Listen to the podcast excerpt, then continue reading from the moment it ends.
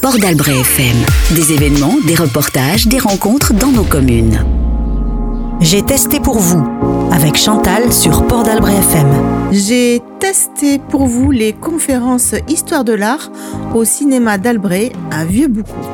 Elles sont organisées par l'Université du temps libre Landes Côte Sud chaque premier mercredi du mois d'octobre à juin. Les conférences Histoire de l'art sont ouvertes au public au prix de 6 euros l'entrée et de 4 euros pour les adhérents de l'Université du temps libre ou UTL. Aujourd'hui, il est question du musée et de l'art de la rencontre avec Jean-Philippe Mercé, conférencier, enseignant conseiller pédagogique départemental en art visuel et formateur en histoire de l'art pour les Pyrénées-Atlantiques. La salle de cinéma est quasi comble, il y a des habitués, mais aussi des nouveaux venus, attirés par le bouche à oreille, un article de presse ou la publication Facebook de la page de la ville de Vieux-Boucau qui relie chaque fois l'événement.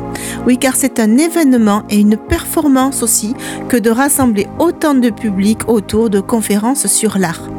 Mais qu'est-ce qui suscite donc tant d'engouement et quel est ce passionné qui rassemble tant de public chaque premier mercredi du mois au cinéma d'Albret de Vieux-Boucau Écoutons ce qu'en disent quelques personnes du public avant de faire la connaissance avec le conférencier Jean-Philippe Mercé. Portdalbretfm.fr D'abord, je trouve que c'est un passionné et il est passionnant en même temps. À chaque fois qu'il choisit un sujet, on en retire toujours quelque chose euh, qu'on n'avait pas vu, qu'on ne savait pas. Euh, toujours le petit intermède de publicité, je trouve ça complètement rafraîchissant et je me demande toujours comment est-ce qu'il fait pour trouver tout ça. Voilà. Et même quand il euh, refait un sujet qu'il a déjà fait, puisqu'on peut en choisir deux ou trois euh, d'une année sur l'autre, ce n'est jamais la même chose. Voilà, je trouve que c'est à chaque fois ça nous transporte ailleurs et, ça nous fait beaucoup de bien. J'adore les conférences de Jean-Philippe Mercé par la qualité de sa prestation.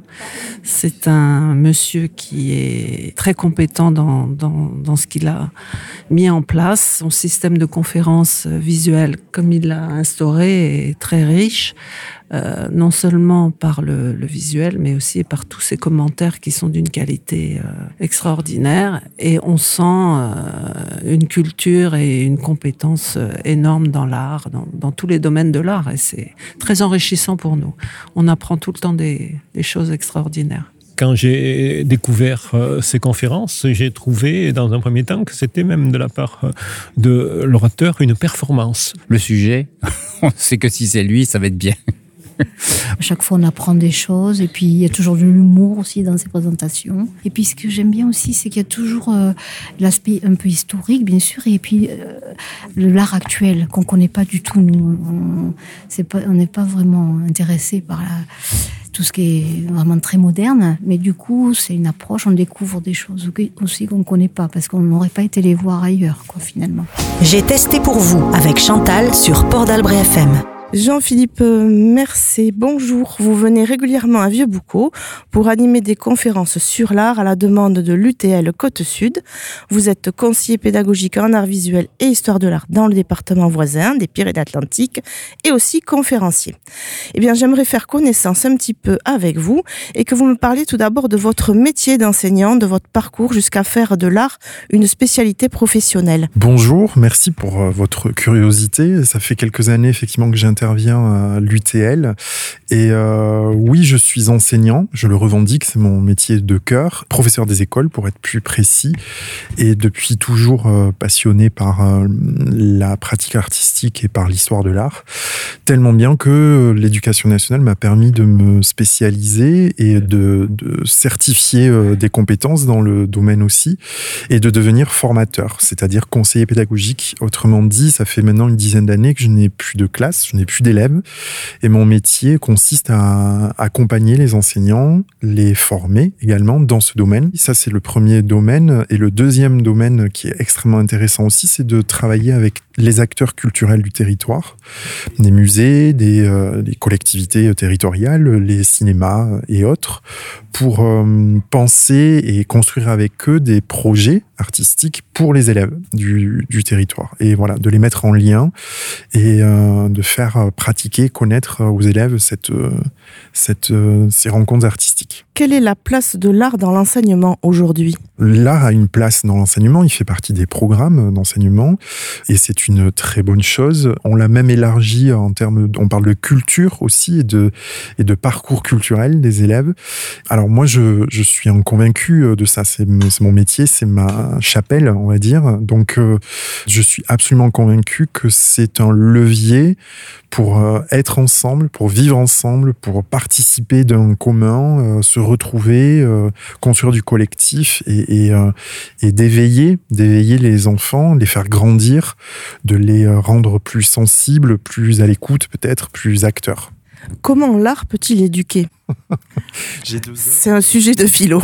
C'est ça. Très bien. Euh, co comment l'art peut éduquer? Je dirais, comme ça, répondre à chaud, euh, je dirais premièrement parce que il euh, permet de découvrir des univers, des couleurs, des formes, des lignes, euh, des champs de création qui, euh, a priori, sont loin de ce qu'on peut être, de ce que l'on connaissait, c'est-à-dire que l'art fait bouger les lignes.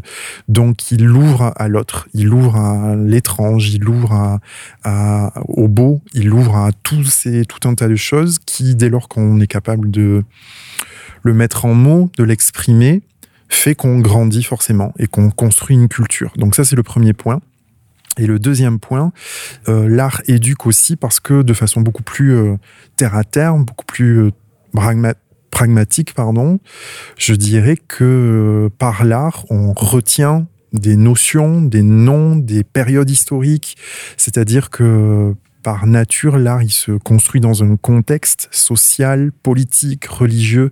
Donc en fait, euh, l'art et l'histoire de l'art permettent de, ben, de mieux connaître son patrimoine, son passé, son histoire, son pays.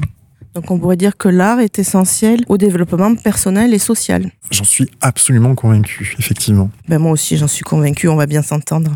Alors vous êtes aussi euh, conférencier et euh, vos conférences sont très appréciées, très suivies par un public auquel vous donnez le goût et la curiosité de l'art, je le sais parce que je leur ai demandé. En 1h30, vous traitez d'un sujet. Moi, j'aimerais savoir comment vous préparez, comment vous construisez ces conférences. Est-ce que vous écrivez? Ah, c'est une bonne question. J'écris euh, oui et non. C'est-à-dire que je me fais des petites euh, notes. Je, n'écris pas mon discours. C'est-à-dire mes conférences ne sont pas, j'ai pas un texte que je déroule. Mais en revanche, comme sur 1h30 de conférence, j'ai une logique euh, forcément euh, interne, j'ai un plan, euh, j'ai un cheminement, j'ai besoin, parce que je suis quelqu'un de plutôt scientifique, de structurer ça. Donc j'ai un petit cahier où pour chaque conférence, je, me note le plan, les grandes parties et peut-être sous forme de liste les œuvres que je vais aborder dans cette partie, etc. Mais je ne vais pas au-delà, j'écris pas le contenu, ce que je dis finalement, je le, ça n'est pas que je l'improvise, mais je je connais suffisamment les œuvres pour en parler. Ce qui est plus laborieux, c'est-à-dire qui me demande de la préparation, c'est cette logique interne, cette construction du plan et euh, les, transitions et, et le cheminement. Donc, Effectivement, j'aborde les conférences par thème. Euh, un thème, c'est, ça peut être, j'en sais rien, le pied, ça peut être le monumental, donc des choses très euh, variées. Ça, ça, ça, m'est propre, hein, c'est-à-dire que plutôt que de faire une conférence sur un artiste ou sur une période historique ou un courant, le thème, euh, parce qu'à a priori les thèmes ont été traités dans toute l'histoire de l'art, c'est un prétexte pour traverser les périodes, traverser les courants et donc rencontrer tout un tas d'artistes qui, par euh, le prétexte du thème, nous montrent comment ça évolue dans l'histoire et quelles sont les innovations, les créations, les, les reculs, les, euh, les trouvailles, etc. J'allais vous demander justement comment vous viennent ces thèmes. Ça fait quelques années que je, je propose ces conférences et euh, j'ai eu peur assez tôt de la page blanche, c'est-à-dire est-ce que j'arriverai toujours à trouver des thèmes Et en fait, oui. Euh, donc je touche du bois, oui, parce que ou l'actualité, ou euh, une expo qui se prépare, ou euh, moi qui euh, tombe sur un livre qui me fait penser à. Donc en fait, j'ai des thèmes qui viennent assez naturellement et, et j'espère que ça va se poursuivre. J'ai encore un petit stock justement de thèmes à traiter parce que j'en ai traité une cinquantaine maintenant. Et voilà, donc a priori, ça devrait, j'espère, se poursuivre un peu. D'où vous vient ce goût pour le partage, pour la transmission, jusqu'à faire des conférences? Alors ça, c'est mon métier, clairement. C'est, euh, j'ai toujours aimé partager, euh, parce que enseigner, je crois que c'est euh, c'est transmettre, mais c'est pas que transmettre, c'est vraiment partager, c'est c'est vivre ensemble des choses. Et comme j'ai j'ai vécu ce plaisir-là avec mes élèves il y a des années, donc de de, de leur ouvrir les yeux sur des œuvres d'art, euh, je me suis dit que ça pourrait être intéressant de le vivre avec un public adulte. Et donc je me suis lancé et en fait je prends énormément de, énormément de plaisir à ça. Et en réalité je ne transmets aussi euh, que des choses qui m'intéressent et me passionnent. C'est pour ça que c'est un parti pris toujours et que mes conférences, c'est forcément des présentations très euh, personnelles et que d'autres conférenciers auraient une toute autre approche sur le même thème.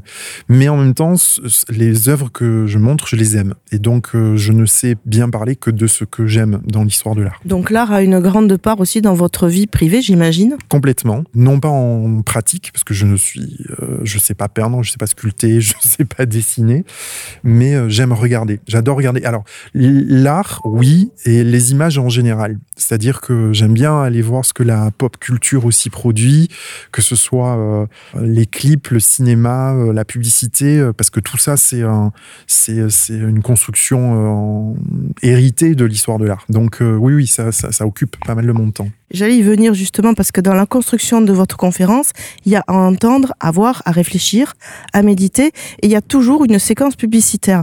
Est-ce que vous pouvez nous parler de cette petite pause que vous proposez? C'est vrai, euh, il y a toujours une pause pub. Au départ, c'était un petit clin d'œil, plutôt humoristique, et puis euh, je me suis rendu compte que ça ça plaisait parce que c'est un pas de côté en fait. C'est à la fois une respiration dans la conférence, ça me permet de, de faire une pause réellement, c'est une pause pub.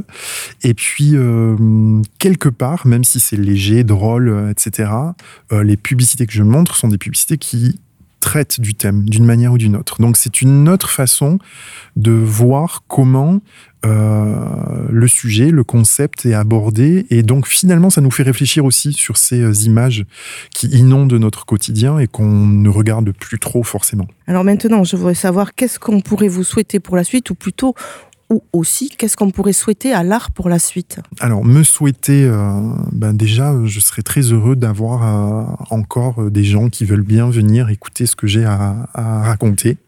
Ça, j'en serais très heureux. souhaiter à l'art euh, j'allais vous dire que qui continue à exister, mais, mais quand on observe les pays où euh, justement les artistes n'ont pas cette liberté euh, que en France on a la chance de, connaître, bien on remarque que les artistes bravent malgré tous les interdits parce que je crois que l'art est c'est essentiel, ce qui est un grand paradoxe parce que ça sert à rien, euh, objectivement, ça ne construit rien, ça ne fabrique rien, mais c'est essentiel. La preuve, il y a des gens qui risquent leur vie pour euh, pour s'exprimer et, transmettre ces, ces œuvres-là. Donc, euh, qu'est-ce qu'on peut espérer, qu'est-ce qu'on peut souhaiter à l'art Je sais pas. En tout cas, on peut souhaiter, on peut nous souhaiter à nous d'être, de continuer à être sensibles et, et éveillés finalement. Eh bien, merci beaucoup Jean-Philippe, merci pour euh, ce témoignage et je vous souhaite une bonne conférence à suivre. Je vous remercie beaucoup, à bientôt. J'ai testé pour vous avec Chantal sur Port d'Albret FM. Patrick et Colette qui viennent de Naros pour écouter les conférences de Jean-Philippe Mercé sur l'art. Qu'est-ce qui vous fait venir aussi loin de chez vous? Ce qui nous fait venir aussi loin, bon d'abord euh, c'est pas très très loin, mais en fait ce qui nous fait venir aussi loin, c'est sa connaissance de l'art en premier. C'est-à-dire qu'il est capable de disséquer tout ce qui concerne l'art, en particulier la peinture. Hein, il y a, bon, il y a la sculpture et tout ça, mais c'est en particulier la peinture. Et comme nous, on est amateurs aussi de peinture, donc ça nous permet de, mieux comprendre les, grands peintres, euh, tout ça, et puis surtout des peintres anciens ça permet de se faire plaisir, de découvrir. Euh. Moi, ce que j'aime bien, c'est qu'il se met à la portée de tout le monde. Ce qu'il présente est vraiment de très bonne qualité. On voit que c'est documenté, travaillé. Enfin, il y a de, c'est très très fouillé, mais en même temps, c'est accessible à des gens grand public comme moi, par exemple, qui n'ai pas du tout de connaissances. J'ai pas fait d'études d'histoire de l'art, mais euh, on en retire toujours quelque chose. C'est très une performance très très très bien pour nous quand on d'ici, on a l'impression d'avoir appris quelque chose. Et ça, c'est vraiment important. Et ça ne nous empêche pas après de partir sur Internet pour regarder. Euh, ça nous permet de fouiller un petit peu plus. Et ça nous fait une sortie. Titi, votre curiosité, ça vous invite à aller plus loin que ce que vous avez entendu ici. Exactement, c'est ça, c'est ça ce qui est intéressant parce que bon, comme il est clair dans ses explications, ben il y a, y a, des mots, il y a des noms, tout ça que ben qu'on percute pas forcément sur le coup, on se rappelle et puis on va chercher après euh, sur internet et puis bon, ben, c'est ce qui est intéressant. Marie et Dominique, qui sont aussi euh, fidèles aux conférences Jean-Philippe Mercé, vont nous expliquer ce qu'elles viennent y chercher, pourquoi elles viennent avec tant d'assiduité. Parce qu'il ouvre, il ouvre euh, énormément de. D'abord, il nous apporte énormément de matériel, et ensuite il l'ouvre et ça donne envie d'aller voir, euh, d'aller voir après. Voilà, il est compétent, il est hyper vivant, il est, il est très agréable dans sa manière d'amener. Euh, c'est un, un, bon professionnel, et je pense que on revient pour ça. Oui, bah c'est pareil, c'est mon ami qui me fait connaître ces conférences. Bon, au début, j'avais un petit peu d'appréhension, et puis là, j'ai été conquise dès la première fois parce que franchement, euh, c'est très intéressant, c'est très profond, c'est fouillé, c'est et puis euh, nous, même pour des gens qui ne connaissent pas le, sujet qu'il aborde, je trouve qu'on est, ça nous apporte aussi énormément et euh, on n'a aucun mal à suivre. En plus, il est très sympa, il a de l'humour. Eh bien, ce qu'il y a de bien, c'est que ça n'est pas ce qu'on attend. Il y a toujours des surprises et il euh, renouvelle à peu près tous les sujets qu'il traite. C'est ce que j'attends, mais il y a aussi ce que j'attends pas et qui est une heureuse surprise. Il envoie valser euh, beaucoup d'idées reçues et puis il renouvelle et on a quelque chose qu'on n'a pas ailleurs. Le sujet du jour, c'est le musée, l'art de la rencontre. Alors j'ai choisi ce petit clin d'œil musical avec ce titre des blaireaux. Si, si, ça existe. C'est un groupe du Nord, de Lille plus précisément. Un texte non dépourvu d'humour ni de pertinence faisant connaissance avec eux avec le gardien du musée. Je m'appelle René, je suis gardien de musée, galerie de la Renaissance italienne. Depuis 30 ans que ça dure, je fais partie des murs, je ressemble à une momie égyptienne. Chaque année on me propose de surveiller autre chose, je refuse cette galerie, c'est la mienne.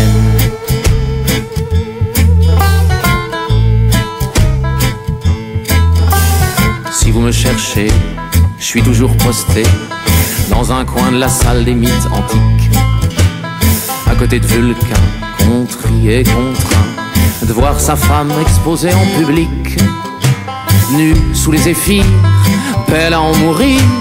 Vénus ignore la foule des curieux. Ah, moi c'est pas pareil, il faut bien que je la surveille. Je ne peux pas la quitter des yeux.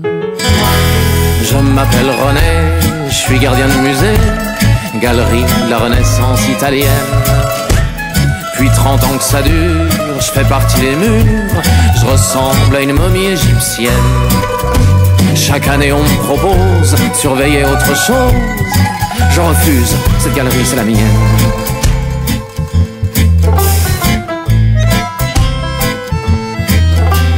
J'ai une collègue, Fernande, de la galerie allemande qui vient me faire du gringue pendant la pause. René pour les vacances, il y a des vols pour Florence en plein soleil, ça doit être autre chose, non? Je dis oui, mais sans plus. Je pense à ma Vénus dans sa coquille Saint-Jacques au bord de l'eau. Je remets vite ma casquette, j'écrase ma cigarette et je retourne à mon quattrocento. Je m'appelle René, je suis gardien de musée galerie de la Renaissance italienne. Puis 30 ans que ça dure, je fais partie des murs, je ressemble à une momie égyptienne. Chaque année on me propose surveiller autre chose, je refuse. Cette galerie, c'est la mienne.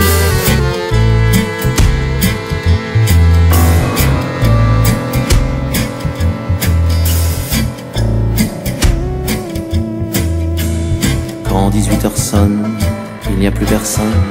Je mets mes dieux sous alarme infrarouge. Vulcain est à sa place, Cupidon, Saint-Sébastien se tiennent à carreau, plus rien ne bouge. Je finis ma ronde devant ma fausse blonde. Je m'arrange comme je peux avec ma morale. Tant que les gens s'extasient, oh ce petit Chélie, à quoi bon rendre l'original? Je m'appelle René, je suis gardien de musée, galerie de la Renaissance italienne. 30 ans de Madone, personne me soupçonne de vivre avec une blonde vénitienne. En quoi est-ce un délit d'avoir au-dessus de son lit le seul amour qui en vaille la peine?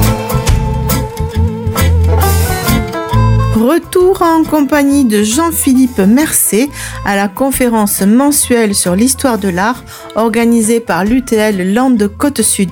Il est question aujourd'hui du musée et de l'art de la rencontre, tout un programme. Le musée, c'est une institution qui concentre tant d'enjeux que sa définition même est une épreuve pour les plus grands spécialistes, nous dit le conférencier. C'est un lieu bien étrange, à la fois inutile et indispensable, comme l'écrit l'éminent historien Christophe Pomian. Il offre un espace et un temps nécessaires à la rencontre directe, matérielle, sensible et esthétique d'une œuvre. Il est l'équilibre fragile de la tension entre un lieu, un artiste, un objet et un visiteur.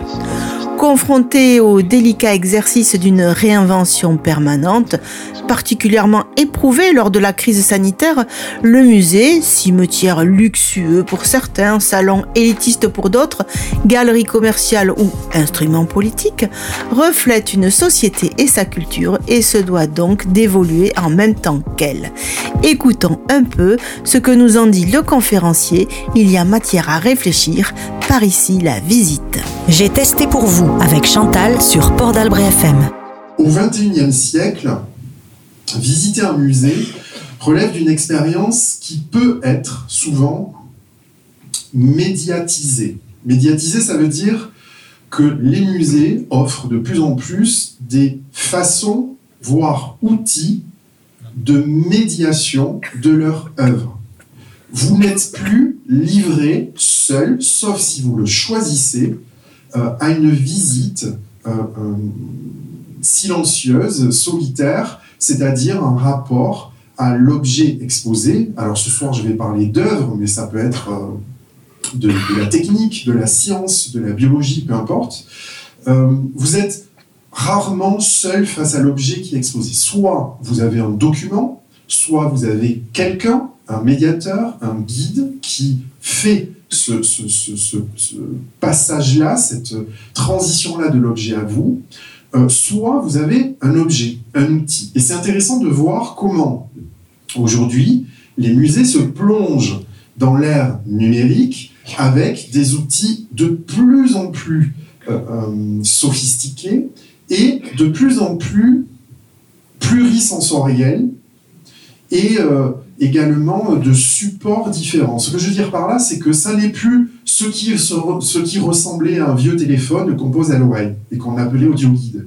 L'audio guide aujourd'hui, dans certains musées, c'est une tablette tactile dans laquelle vous avez de la vidéo, de l'image, du texte, du son, bref, des supports de nature totalement différente. Parce que tout est fait et tous les moyens sont bons pour que le rapport à l'objet que vous êtes en train de regarder soit le plus optimal, le plus qualitatif possible, le plus sensible possible. Donc ça, c'est un constat intéressant de voir le virage euh, moderne qu'ont pris les musées pour améliorer l'expérience de la visite euh, qu'ils en font. Autre constat, il existe aujourd'hui des expositions qui installent des rapports complètement nouveaux et différents de l'œuvre, entre l'œuvre pardon, et le visiteur, et le regardeur de l'œuvre. C'est-à-dire, exemple ici, c'était euh, il y a peu de temps, en 21, des expositions d'œuvres qui ne sont que virtuelles. Autrement dit, si vous n'avez pas entre les mains la tablette ou le téléphone, vous ne voyez pas, vous ne percevez pas, vous n'accédez pas à l'œuvre. Et pour autant, c'est une exposition, car l'objet a bel et bien été créé, conçu, imaginé par un artiste dont le truchement numérique fait partie du processus. Donc ce sont des expositions qu'on appelle de réalité augmentée. Aujourd'hui, on en est là. On en est là, pas de manière générale et obligatoire, mais c'est un pan existant de l'expérience de l'œuvre. Donc le passage par le numérique, c'est-à-dire par un objet médian, et qui transforme petit à petit l'expérience habituelle que l'on a en tant que visiteur. Ça, c'est un deuxième constat. Un troisième constat, moi qui m'interroge profondément d'un point de vue conceptuel, hein, vraiment. Euh, parce que sinon, je dors très bien euh, par rapport à ce type d'expérience de, de, culturelle. C'est pas le problème. Mais historiquement et conceptuellement, ça m'interroge. Qu'est-ce que c'est ça? Quand vous, alors ça, en l'occurrence, c'est par exemple les bassins euh, de, Bordeaux, les bassins des Lumières de Bordeaux, ou alors la carrière des Lumières au bout de Provence. En réalité, c'est la même entreprise hein, je parle d'entreprise, qui a plusieurs sites comme cela, Peut-être avez-vous déjà expérimenté ceci, où vous êtes en réalité totalement immergé, c'est le terme, je crois, dans des images. Des images qui sont projetées sur tous les supports possibles, imaginables de ces lieux dont souvent les volumes relèvent du spectaculaire, du monumental. Et ces images sont des reproductions d'œuvres d'art. Qu'est-ce que c'est que cette expérience? Ça n'est pas une expérience de musée, a priori quoique, on va le voir tout à l'heure. Est-ce que c'est une visite d'une exposition? Est-ce qu'on peut parler d'exposition? C'est une vraie question. En tout cas, est-ce que c'est une expérience qui relève d'une visite, du divertissement, de, la culture? Moi, professionnellement, ça m'interroge parce que je sais que ces sites, par exemple, reçoivent des classes d'élèves. Et donc, ça m'interroge sur la nature de l'expérience vécue par les élèves. De quoi cela relève? C'est une question qui n'appelle pas une réponse franche, tranchée, unique. Hein. Mais l'intérêt de la question, c'est de poser le constat, c'est-à-dire que cela existe. Cela existe et a priori, ça se déploie, ça se démultiplie, ce type d'expérience ou d'autres hein, de même nature.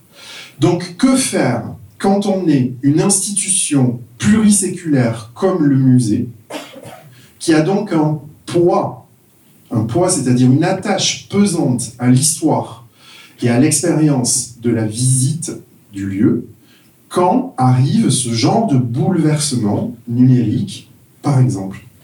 Eh les musées s'adaptent. Et ils s'adaptent en réalité comme ils se sont toujours adaptés. Les musées sont faits pour quoi? Ce qui est intéressant, c'est de voir cette transformation de euh, une posture qui, pendant des siècles, a été informative, c'est-à-dire qu'on visitait un musée pour recevoir des informations de quelque nature que ce soit. Et aujourd'hui, de plus en plus pressé par une société souvent liée au divertissement, les musées s'adaptent et proposent non plus des visites, mais on appelle cela des expériences. C'est-à-dire une visite performative, autrement dit, où il se passe réellement quelque chose dont vous êtes acteur et non plus dans la simple réception. Vous êtes l'acteur numéro un de votre visite du musée et de cette expérience-là. C'est vous qui êtes à l'origine de choix lors de cette visite. Et ça, c'est radicalement euh, différent. Les musées, donc, sont très connectés aujourd'hui. Ils sont ultra connectés. Ils ont tous évidemment leur site internet. Ils ont tous leur profil Facebook, Instagram, TikTok. Ils ont même des influenceurs de musées. Alors, pas les influenceurs qui vivent à Dubaï et qui ont les lèvres refaites et vous vendent de, je sais pas quoi. Non, des influenceurs, en fait, euh, qui euh, vont euh, vous permettre d'accéder aux coulisses, qui vont aller suivre la restauration d'une œuvre et voir les petits métiers, les petites mains. Tout est bon pour, encore une fois, faire vivre le musée, pour le faire vivre et l'inscrire dans son présent. On a trop souvent l'idée, notamment dans la jeunesse, d'un musée qui est un lieu où on subit la rencontre, où on subit euh, euh, la visite. Euh, et, et, tout l'enjeu, et vraiment, là, pour le coup, j'y suis très attaché, c'est de, de, de, faire vivre ces rencontres authentiques. Donc, évidemment que l'ultra-connexion sur tous ces comptes de réseaux sociaux est un passage nécessaire, obligé là-dedans. Autre exemple de connexion aller chercher d'autres, aller capter euh, d'autres regards. On, remarque de plus en plus que les musées deviennent des décors ou des scènes de défilés de haute couture. Les Fashion Week, pour le dire à l'anglaise, que ce soit à Paris, à Milan, à New York, etc., les musées ouvrent leurs portes pour euh, faire se confronter finalement là encore, deux temporalités, d'autres types d'objets de création. Donc c'est le cas pour ces quelques exemples. Euh, et puis, euh, euh, là encore, c'est un fait, c'est un constat. d'autres activités qui se sont vues dans les musées pour, pour l'intérêt de faire venir d'autres types de publics.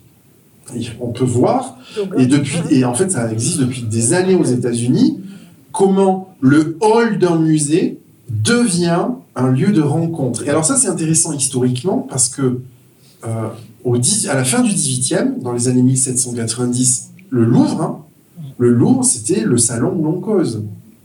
Finalement, on y allait pour se balader, on y allait pour rencontrer les gens. Et il y a ce, cette volonté de retour, finalement, de cette euh, institution qui est un lieu qui n'est pas seulement un lieu de conservation, presque on a l'image de l'objet dans le formol. Non, c'est pas ça. C'est un lieu du vivant, c'est un lieu du réel et du présent. J'ai testé pour vous avec Chantal sur Port d'Albret FM. En 2018, la chanteuse Beyoncé et le rappeur Jay-Z ont choisi le Louvre comme décor d'un clip pour leur duo. Des stars à la rencontre d'autres stars au cœur d'un palais prestigieux, le Louvre. Le couple s'est mis en scène parmi les œuvres, elles-mêmes magnifiées. Je vous invite d'ailleurs à regarder ce clip. Voyons ce que nous en dit le conférencier. Et je termine avec cette euh, dernière euh, illustration de rencontres d'icônes. Euh, mais vraiment, j'emploie le, terme euh, avec, avec euh, choix, c'est-à-dire une icône de l'histoire de l'art et des musées qui est la Joconde, et une icône de la musique contemporaine, de la pop culture qui est Beyoncé. Avec ce clip qui a été tourné au Louvre en 2018 et dont voici un petit extrait. Premier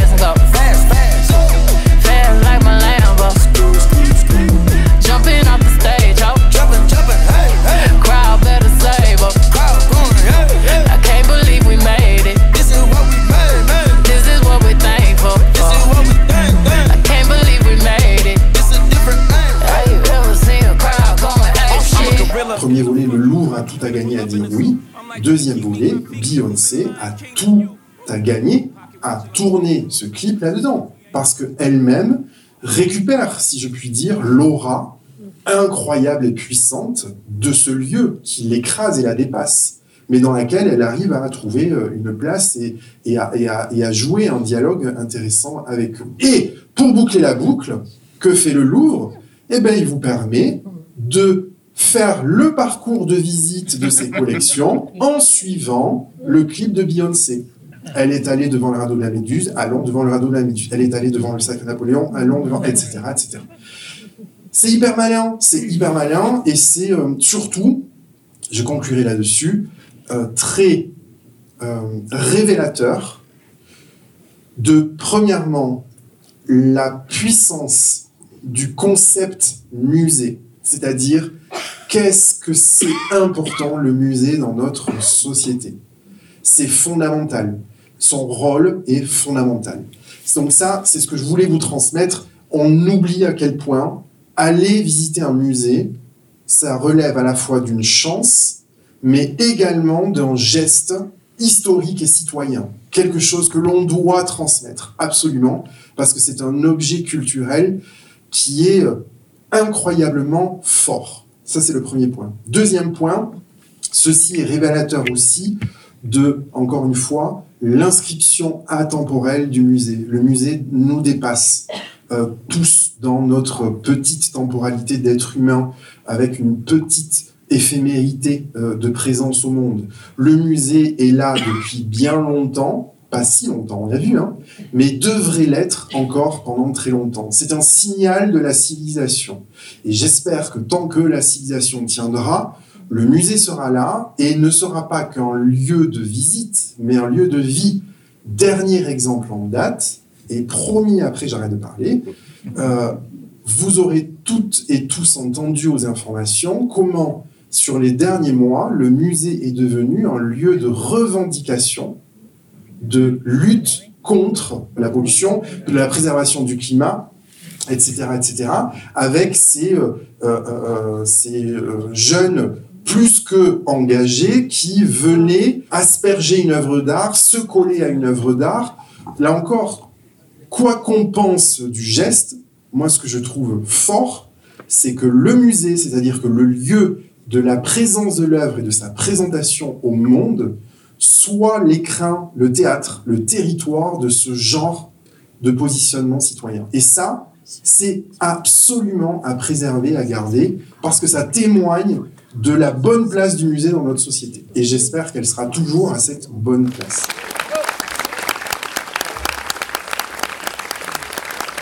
C'était votre émission J'ai testé pour vous en direct du cinéma d'Albret à Vieux-Boucau où se tenaient comme tous les premiers mercredis du mois d'octobre à juin les conférences sur l'art avec Jean-Philippe Mercé, conférencier, conférence organisée par l'UTL Côte Sud. Je vous rappelle que l'entrée est ouverte à tous pour 6 euros et qu'elle est de 4 euros pour les adhérents de l'association. Cela me donne d'ailleurs l'occasion de vous présenter l'UTL et ses nombreuses activités qui vont au-delà des conférences dont il est question aujourd'hui. Alors l'Université du temps libre Land Côte Sud, qu'est-ce que c'est? Eh bien c'est une association loi 1901, laïque et apolitique, ouverte à tous, sans condition d'âge, de race, de religion ou d'appartenance politique. Elle a été créée en avril 2012 et elle a fixé son siège social au pôle associatif Rezano à Souston. En adhérant à l'Université du temps libre, vous permettez à l'association d'enrichir ses propositions d'activité, de mettre en œuvre des politiques tarifaires dégressives, de renforcer les équipes de bénévoles et de consolider son action et son audience sur le territoire. L'Université du temps libre vous propose alors, 9 conférences annuelles Histoire de l'art présentées par Jean-Philippe Mercé à Vieux-Boucau, nous venons d'en parler, mais aussi 9 conférences annuelles sur le thème Civilisation et patrimoine Athos avec différents intervenants.